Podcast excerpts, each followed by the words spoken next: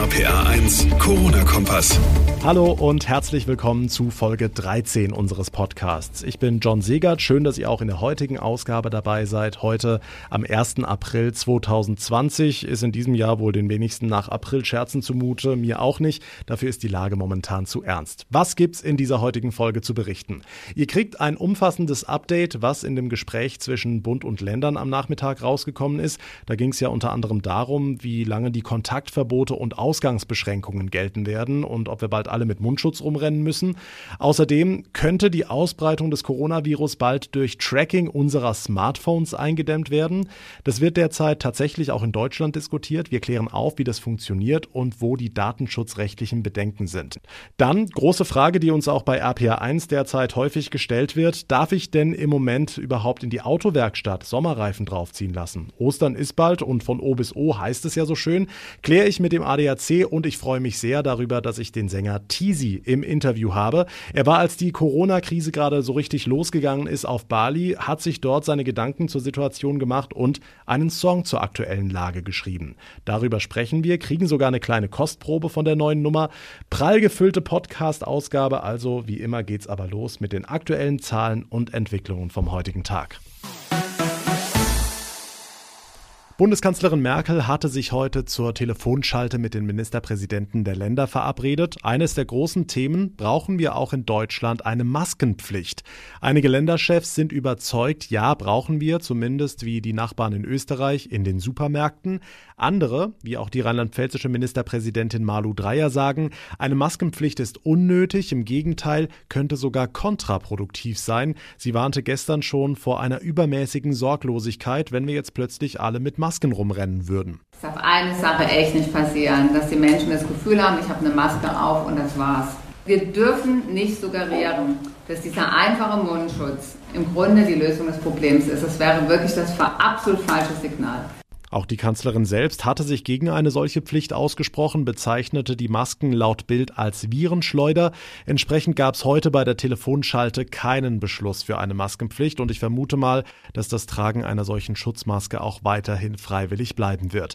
Verpflichtend dagegen bleiben die Ausgangsbeschränkungen. Auch die waren Thema in der Konferenz. Ursprünglich war ja das Ende der aktuellen Maßnahmen am 5. April, also am kommenden Sonntag angepeilt, aber Bund und Länder sind sich einig, dass die Kontaktverbote Verbote und Ausgangsbeschränkungen länger bestehen bleiben müssen. Deshalb haben sie sich heute auf eine Frist bis mindestens zum 19. April, also bis zum Ende der Osterferien, verständigt. Das ist angesichts der weiter steigenden Infektionszahlen auch sinnvoll. Wir gucken auf die Info aus dem Gesundheitsministerium in Mainz. Seit gestern sind bei uns in Rheinland-Pfalz 197 Neuinfektionen dazugekommen. Insgesamt leben damit 3036 Menschen im Land, die das Coronavirus in sich tragen. Bei 25 Patienten ist der Krankheitsverlauf tödlich ausgegangen. Auch wenn die Neuinfektionen prozentual runtergehen, wir weiter zu Hause bleiben, Experten suchen nach weiteren Möglichkeiten, die Corona-Pandemie weiter einzudämmen, den Ausbruch des Virus zu verlangsamen. Wie könnten wir also überprüfen, ob wir Kontakt zu einem Infizierten hatten? Wie könnten die Behörden checken, ob Betroffene auch wirklich zu Hause in Quarantäne bleiben? Die Lösung könnte unser Smartphone sein. Fast jeder von uns hat eins und eben dieses Smartphone könnte wohl wirklich helfen im Kampf gegen das Coronavirus, indem es nämlich anzeigt, wo wir waren und ob wir Kontakt mit einem Infizierten hatten. Tracking nennt sich das Ganze. Das hat in China und Südkorea tatsächlich geklappt und wird seit einigen Tagen eben auch hier in Deutschland diskutiert. RPA1 Infochef Jens Baumgart zunächst mal ganz allgemein. Wie funktioniert das mit dem Tracking?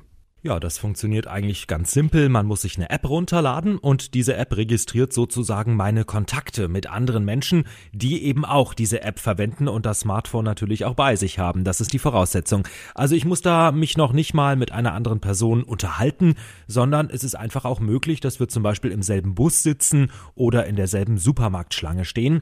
Ja, und wenn dann innerhalb von, sagen wir mal, vier, fünf Tagen rauskommt, eine Person war infiziert, dann werden eben alle 100 oder 500 Kontaktpersonen der letzten Tage automatisch benachrichtigt. Da heißt es dann zum Beispiel, du warst in der Nähe eines Infizierten, bitte bleib zu Hause und lass dich testen. Deutschlands bekanntester Virologe im Moment Christian Drosten, der hat gestern in seinem Podcast beim NDR gesagt, ja, das ist eine tolle Sache. Hm, aber Datenschützer sind nicht so begeistert und auch aus der deutschen Politik ist die Reaktion eher zurückhaltend. Also viele Politiker quer durch alle Parteien sagen, ähm, wir würden uns wünschen, wenn die Menschen in Deutschland das machen. Wünschen heißt freiwillig. Hm, aber freiwillig ist natürlich auch der Knackpunkt. An der Stelle zeigt sich dann eben auch die Schwäche dieser Idee, denn das klappt natürlich nur, wenn wirklich viele Menschen, sehr viele oder sogar alle diese App nutzen und ihre Bewegungsdaten damit auch preisgeben. Vielleicht passiert da ja was äh, in den nächsten Tagen, was die Stimmung angeht, müssen wir mal abwarten. Mit Hightech gegen Corona. Das Smartphone könnte dabei helfen, mögliche Kontaktpersonen besser zu finden.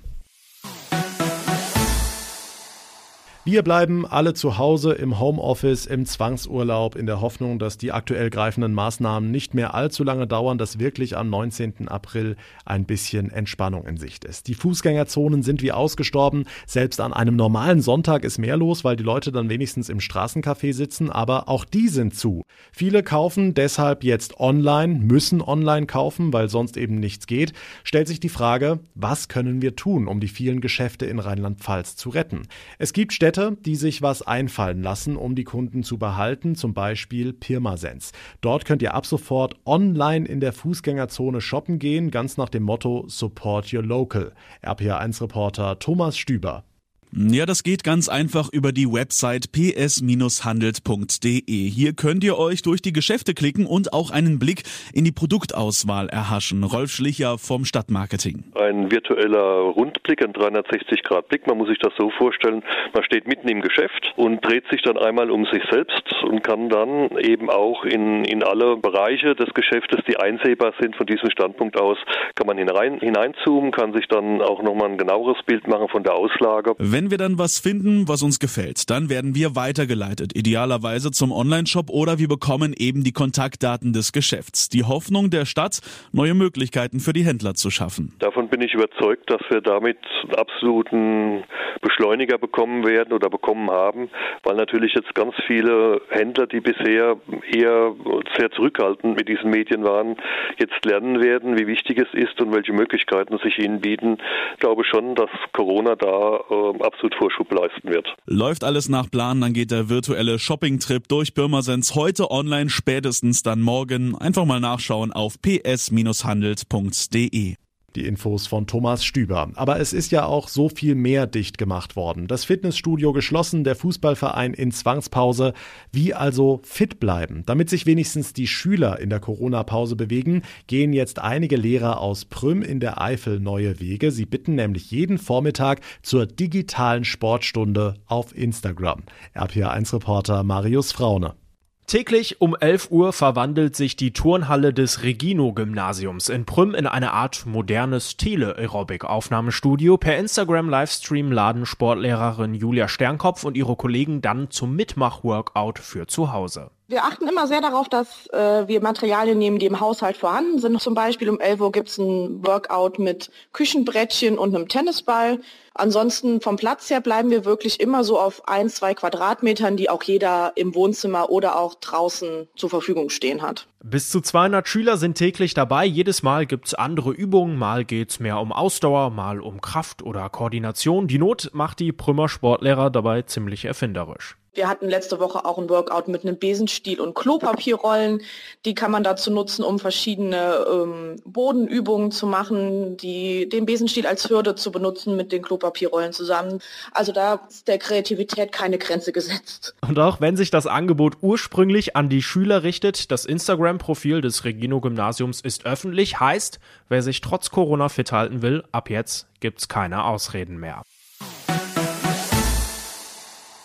Wunderschönes Wetter im Moment. Es wird auch langsam ein bisschen wärmer und bald steht auch schon Ostern vor der Tür. Und da klingelt's bei Millionen Autofahrern, die sich denken, ah, O bis O, da war doch was. Richtig, der Wechsel von Winter auf Sommerreifen, der wird in diesem Jahr allerdings zur Herausforderung. Es stellt sich die Frage, was ist überhaupt noch erlaubt in diesen Tagen? Nicht nur Reifenwechsel, auch TÜV, Werkstattbesuch, Autowäsche. Wir fragen nach bei Johannes Boos vom ADAC. Herr Boos, als Beispiel, bei mir ist im März der TÜV abgelaufen. Ich habe partout keinen Termin in der Werkstatt bekommen. Drohen mir jetzt irgendwelche Strafen? Wer seine Hauptuntersuchung angesichts der Corona-Krise nicht innerhalb der erforderlichen Frist durchführen lassen kann, der muss aktuell noch keine Strafe befürchten. Die Frist für die Überziehung ist vorübergehend von zwei auf vier Monate verlängert worden. Das ist gut so, aber Autofahrer sollten natürlich immer darauf achten, nur verkehrssichere Fahrzeuge zu nutzen. Mhm. Und wenn der TÜV jetzt zum Beispiel im Dezember schon abgelaufen war? Ist der TÜV bereits im Dezember abgelaufen, kommt die Fristverlängerung nicht zum Tragen. In diesem Fall wäre es ja möglich gewesen, noch vor der Ausbreitung des Coronavirus einen Termin für die Hauptuntersuchung wahrzunehmen. Das heißt, werden Autofahrer erwischt, müssen sie das Verwarnungsgeld für die zweimonatige Überziehung bezahlen. Sind denn Werkstattbesuche im Allgemeinen erlaubt? In Bundesländern mit Kontaktsperre ist der Besuch einer Werkstatt möglich. Wo es aber eine Ausgangsbeschränkung gibt, muss ein triftiger Grund vorliegen. Da muss es um erforderliche und sicherheitsrelevante Reparaturen gehen. Grundsätzlich ist aber unsere Empfehlung, alle Arbeiten, die nicht notwendig sind, auf einen späteren Zeitpunkt zu verschieben, unabhängig von der Rechtslage. Für viele das sonnige Wetter im Normalfall Anlass in die Waschstraße zu fahren. Wie verhält sich's da? Darf ich da überhaupt hin im Moment? In den Bundesländern mit Kontaktverbot, zum Beispiel Nordrhein-Westfalen, sollte die Autowäsche gestattet sein. Aber dort, wo es eine Ausgangsbeschränkung gibt, zum Beispiel in Bayern, ist die Autowäsche kein triftiger Grund, um die Wohnung zu verlassen. Da ist die Autowäsche also tabu. Wichtig ist, dass sich Autofahrer vorab über die geltenden Regeln in ihrer Region informieren. Hm, wie sieht's bei Neuwagen aus? Also mein Auto ist kaputt zum Beispiel. Darf ich eine Probefahrt machen? Darf ich mir ein neues Auto kaufen? Bei einem Totalschaden kann die Beschaffung eines Autos ein triftiger Grund sein. Aber das muss man vor den Ordnungsbehörden glaubhaft machen können. Das heißt, ich muss wirklich auf das Auto angewiesen sein, zum Beispiel, um zur Arbeit zu kommen. Ansonsten den Autokauf verschieben. Und Autokäufer sollten sich vorab bei den Behörden über die Regeln vor Ort informieren. Johannes Boos vom ADAC, vielen Dank. Zum Abschluss kommen wir zu einem brillanten jungen Musiker, mit dem ich schon einige Male das Vergnügen hatte, Interviews zu führen. Unser erstes Interview, da erinnere ich mich gern dran zurück, da hat er mich nämlich versetzt. Da waren wir in Ludwigshafen in der Turmstraße verabredet, also in der Sendezentrale von RPA 1. Er war allerdings nicht in Ludwigshafen in der Turmstraße, sondern in der gleichnamigen Straße in Ludwigsburg. Und diese Anekdote, die erzählen wir uns jedes Mal, wenn wir zu tun haben. Es geht um Teasy.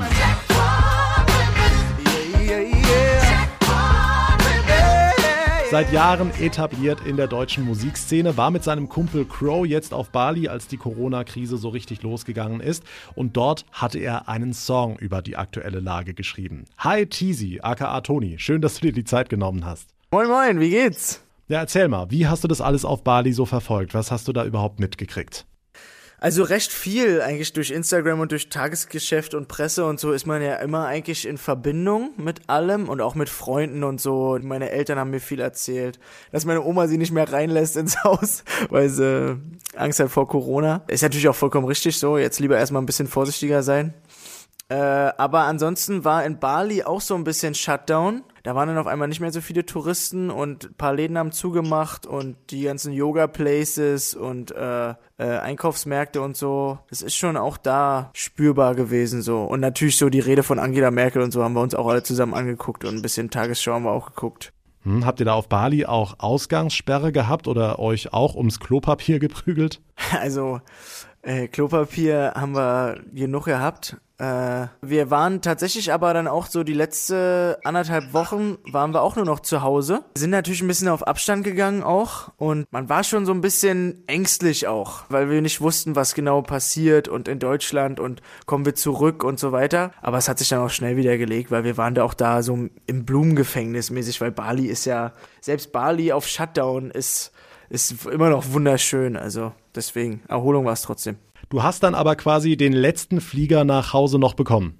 Könnte man so sagen. Also äh, ich war mit Qatar Airways und die sind die letzte Airline gewesen, die noch so durchgezogen hat. Da hatte ich tatsächlich meinen eigentlichen Rückflug noch bekommen. Äh, das Einzige, was war, ist, dass mein Flug von München nach Berlin äh, abgesagt wurde. Was mich gewundert hat, ist, dass bei der ganzen Ernsthaftigkeit, die die Sache mit sich bringt und bei der ganzen Vorsicht, äh, die ja auch von der Regierung kommt und so weiter, habe ich mich gewundert, dass am Flughafen, als ich reingekommen bin ins Land, dass keine Fragen gestellt wurden, kein Fieber gemessen und nichts. Und ich kam ja aus dem asiatischen Raum sozusagen. Und dass da niemand irgendwas gesagt hat, auch nicht so von wegen, ja, du gehst jetzt mal besser irgendwie eine Woche bei dir zu Hause in Quarantäne oder so. Es war wirklich gar nichts so. Das fand ich ein bisschen komisch entgegen der ganzen Hysterie in, in, in den Medien, weißt du? Wie erlebst du das jetzt? Du bist quasi aus dem hektischen, vollen, stickigen Berlin nach Bali geflogen, warst dann im Blumengefängnis, wie du so schön nennst, und jetzt kommst du zurück, die Welt steht mehr oder weniger still. Stört dich das irgendwie? Nee, das finde ich wunderbar. Also Berlin an sich jetzt, wie es gerade ist, kann für mich so bleiben bis auf natürlich die Auswirkungen, die es auf die Menschen hat, die, äh, die wahrscheinlich äh, vielleicht ihre Läden zumachen müssen oder keine Ahnung. Das ist natürlich Kacke. Aber so Berlin, wie es an sich jetzt gerade ist, mit äh, wirklich, dass der Verkehr jeden Tag ist wie Sonntag eigentlich, äh, ist nicht so viel Gewusel, niemand muss wohin. Äh, ich finde es gerade wirklich herrlich. So, ich gehe durch die Stadt und denke mir, boah, so könnte das echt, so könnte man sich echt eine Scheibe von abschneiden in Zukunft. Ich finde es geil. Was denkst du allgemein über die ganze Situation im Moment? Hast du Sorge? Ja, schon, klar, das geht ja auch gar nicht anders im Moment. Es ist irgendwie in aller Munde. Irgendwie vereint's einen ja auch zusammen mit den anderen, weil wir sind jetzt alle unter einer Decke irgendwie. Man hat auf einmal Gemeinsamkeiten mit seinem Nachbar, so. Ich fange auf einmal an, mit den Nachbarn zu, zu quatschen und zu plaudern und, weil man hat auch mehr Zeit. Ich war letztens bei einem Kumpel irgendwas abholen und ich habe mich vier Stunden verquatscht, weil ich, weil einfach niemand musste irgendwo hin. Das ist so das Schöne an der, an der Sache gerade, finde ich. Äh, ich frage mich natürlich, wo es herkommt und was, was jetzt damit, wer davon Nutzen haben könnte, wenn, sagen wir mal, sollte irgendwas gestaged sein oder so. Aber ich, ich hoffe es nicht so. Ich gehe auch davon aus, dass irgendwie ich, also ich könnte es nicht so als Mensch, ähm, mit, mit gesundem Menschenverstand und ja auch Nächstenliebe und so weiter. Deswegen, und unsere Politiker, da denke ich mal auch, ich weiß nicht, würde ihnen das nicht zutrauen, dass die da irgendwas uns jetzt vormachen würden. Also, aber ich mache mir natürlich meine Gedanken und man, ich, ich, ich, ich gucke Tagesschau und ich gucke aber auch hier und da mal Theorien und so weiter mir an, so, weißt du, also ganz links und ganz rechts bedienen und dann in der Mitte irgendwie die Wahrheit zusammenreimen oder ich weiß auch nicht, ob wir das jemals erfahren werden, ob's true ist oder nicht. Hm, jetzt sind ja reihenweise Veranstaltungen abgesagt worden. Künstler müssen ihre Konzerte canceln und, und, und.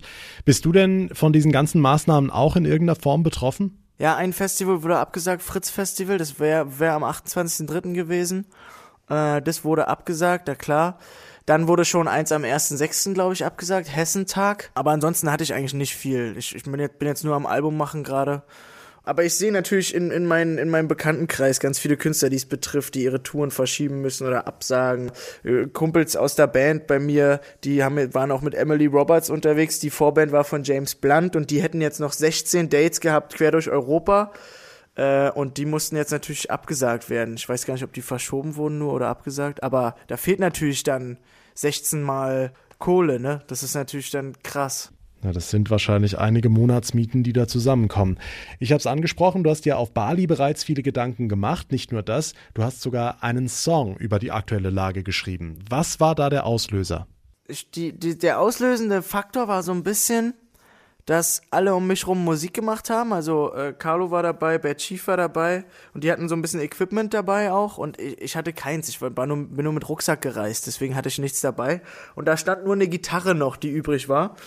Und dann habe ich mir die genommen und ich hatte so das Gespräch von vor ein paar Tagen im Kopf. Ein Kumpel meinte zu mir, er überlegt gerade, was seine Rolle ist jetzt gerade in dem ganzen Ding. Also was, was er beitragen kann. Äh, es ist jetzt wichtig, irgendwie seinen, seinen Sinn zu finden in dem Ganzen. Und dann habe ich mir so überlegt, was ist mein Ding in dem Ganzen? So, ist ja interessant.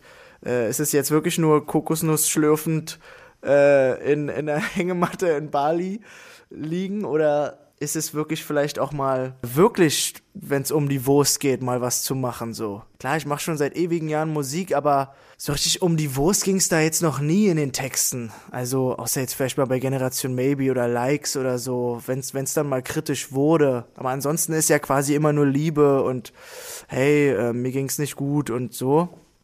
Und jetzt ist mal so ein Thema da, was mal so ein bisschen verlangt nach ja, tret mal hervor und fasst es mal zusammen, so für die Leute, die vielleicht noch nicht wissen, wie sie das gerade formulieren, die Situation. Und, und dann habe ich, hab ich so gedacht, ist ja auch interessant, dass das noch keiner gemacht hat bis jetzt. Und dann habe ich mich rangesetzt und habe auf der Gitarre quasi das Einfachste gespielt, was geht, den, den Song geschrieben so und die Situation irgendwie versucht zusammenzufassen, ja. Und der, der ist dann so ein bisschen viral gegangen. Fand ich ganz geil, irgendwie ein cooles Zeichen, dass so eine kleine Sache sowas Schönes erreichen kann, so.